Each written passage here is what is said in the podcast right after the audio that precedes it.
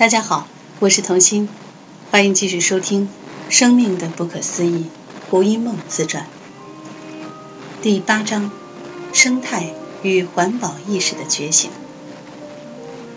一九八九年的一月二日，我买了一本新出刊的《时代》杂志，发现封面依惯例选出的风云人物，竟然被风云星球取代。那张照片上的地球。吸引了我宏观的双眼，怀着好奇，我翻开了第一张彩色跨页，赫然出现眼前的，竟然是在漫天浓烟里燃烧的巴西热带雨林，紧接着是孟加拉的水患，北达科他州旱裂的地表，空气污染的北京城，干瘪的莫桑比克饥民，免疫系统被污染的海水破坏，而孤独沉尸于沙滩上的一只海豹。西德某座看似乱葬岗的玻璃瓶废纸厂，二十年后可能因不良灌溉计划和水坝工程而消失踪影的白令海。这一连串精彩的摄影杰作，呈现出的竟然是人类文明的愚昧和无望。我心底深处的那股莫名的救赎激情再度被点燃，于是开始仔细的阅读。时代花了三十三页篇幅深入报道的地球浩劫。一个月后，全球同步播出了电视专辑《跨越疆界》，其他的媒体也开始争相报道温室效应、臭氧层破洞、核电厂危机、生态失衡、环境污染等各种文明发展的报应。那段时期。我一边和曹幼芳、王继庆进行新时代出版品的翻译和引介计划，一边接触林俊义、杨宪宏、方简等致力于生态环保运动的友人。课时的教诲开始在我心中发酵，但最重要的是，我终于脱离了对母亲的依赖，搬到四维路的彩庐，过起了独立自主的生活。我对于居家的室内设计与布置有一份天生的敏感度。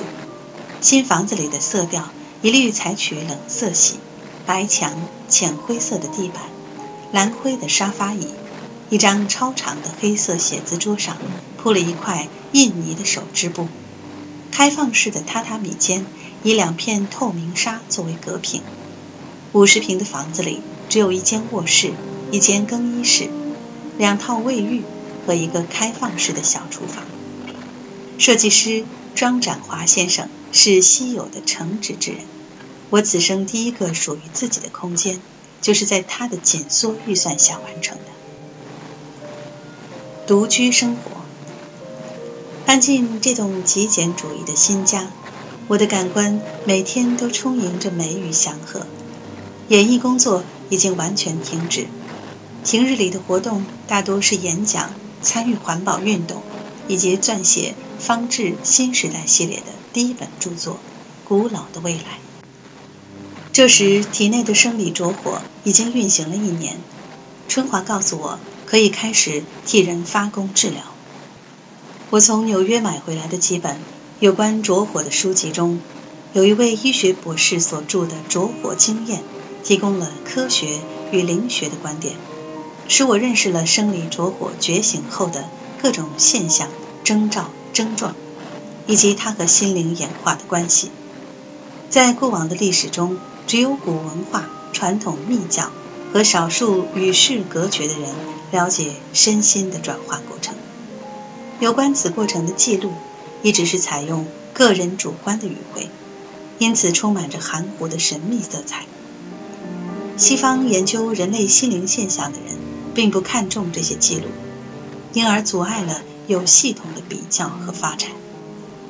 七十年代以后，情势开始改观，一是因为西方世界有密集身心灵转化经验的人显著增加；二是因为西方科学家对于意识的长期禁忌终于解除，现代物理学不再反对宗教的世界观，心理学也从机械化。和化约论进展到人本典范和超人本的超个人心理学。主观的神秘体验开始结合客观的科学检验。这一直都是我对自己的成长所抱持的期许和方向。我认为，只有如此，才能避免落入个人梦呓、宗教迷信或自恋式的妄想症。虽然有关着火现象的科学研究还在发展中，但内容显然比传统的论述要客观、微细而完整得多。从这本书的个案观察，我得知生理着火可以促成特异功能和潜能的开发。也可能引发神秘经验或类似精神分裂的状况，譬如北极地区的巫医和喜马拉雅山的行者，因为他们的神奇热能而展现了超乎想象的御寒能力。西藏的着火瑜伽是六大开悟法门之一，着火瑜伽的大师可以在极低的温度中把身上的湿布烘干，这使我联想起自己在纽约时。因为生理着火的觉醒，而改变了以往的身上的热能，使我有严重上火的感觉，不但口干舌燥、脸上脱皮，而且根本无法穿厚衣裳。以往如果在纽约过冬，非得穿毛皮大衣才敢在雪地里行走。生理着火觉醒后，居然一件薄大衣就能御寒，而且待在室外比在室内舒服。然而，那上火的燥热感实在不怎么宜人。多年后，这个现象才解除。此外，我发现睡眠的时间逐渐减少，皮肤产生粗糙、脱皮、滑嫩、发亮、麻痒、抽动等变化。心情上开始出现自发的喜悦，与他人的情感交流以及情绪表达都比以往流畅。着火经验中，某些个案描述自己在过程中出现狂喜、内鸣、单眼、大声开喉、自疗、创作力增加、灵魂出体、融入蓝光、灵视、梵音等神秘体验。但也有人经历了严重头痛、神经紧张、身心失衡、沮丧、恐惧、哀伤、思维紊乱、无感、皮肤异常、失眠。记忆力丧失，身体局部麻痹，耳鸣，颈部和背部酸痛等症状。然而，曾经有过各种着火经验的神秘主义者 d a f f r e y John 却指出，灵修最难的还是关系的互动。自我在关系的对待上具有本能的退缩与自保倾向，譬如我在初恋经验中的反应。只有打破这一堵围墙，心灵。才能无限的伸展，无惧的拥抱所有的生命。他说：“你们一直在收缩自己的情绪能量，但无论你怎么努力的思想、考量、经验、渴望、开拓和操控，你都无法改善这份收缩的倾向。着火觉醒也影响不到它，它和着火毫无关系。你的着火经验纵使多到令你打哈欠，仍然无法影响。”这份收缩的倾向，我们真正的责任是觉醒，超越自我，超越身心的现象，正入身心的自信。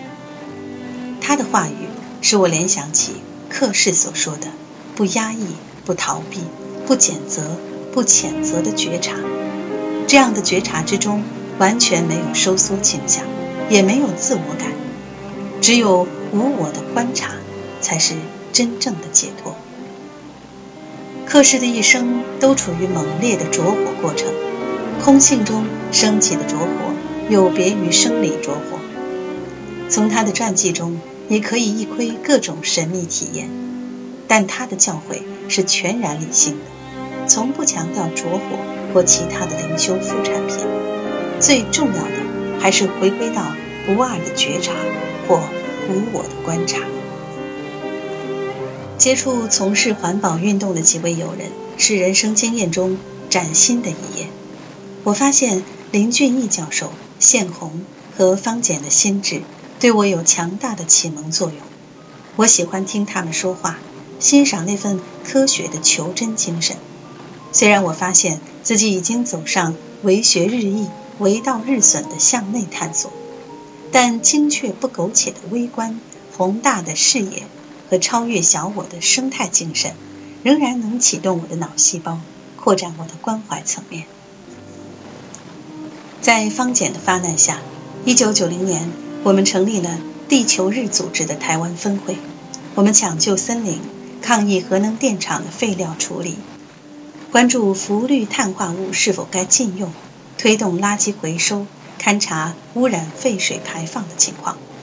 九月中旬，我随同一群环保运动者到高雄后进溪和楠梓区观察当地遭受污染的实况。沙拉台风过境后，溪水夹带着大量的水草和垃圾。形成了罕见的污染奇观。台塑厂排放的废水在黄浊的溪流里汇成一道鲜明的棕红，但厂方仍矢口否认设有暗管。此外，我们还得知中油公司的地下油管漏油，附近的居民却不知情。一九八三年五月的某个傍晚，十三陵的一位老太太点蚊香，不幸引起石油爆炸。屋内器物全毁，老太太的手脚也被炸伤了。无辜受害的老太太后来连一点医药费也没拿到。而十三陵的地下水在六年后仍旧是点火即燃。一九八八年八月十五日，同地区的一名工程师林英杰在宿舍里点烟，再度引发爆炸，全身百分之八十被炸伤。一年后，身心仍然无法复原。投入环保运动满三年时，我已经深深察觉到，如果政府和企业团体不采取积极行动，环保运动最终只能制造一些媒体上的噪音，发挥不了正面的作用。而且，从事这项运动的人士，并不是个个具有深层的生态意识。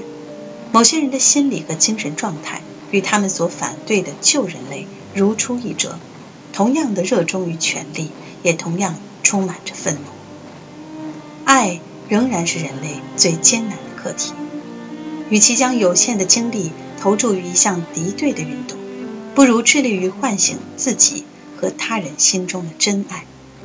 于是我决定专注于灵修和翻译课时的著作。十年后的今日，林俊义教授、宪红、方简与我，虽各自发展出大异其趣的创造性。但是对于生态和环境问题的关注，永远是我们志同道合的议题。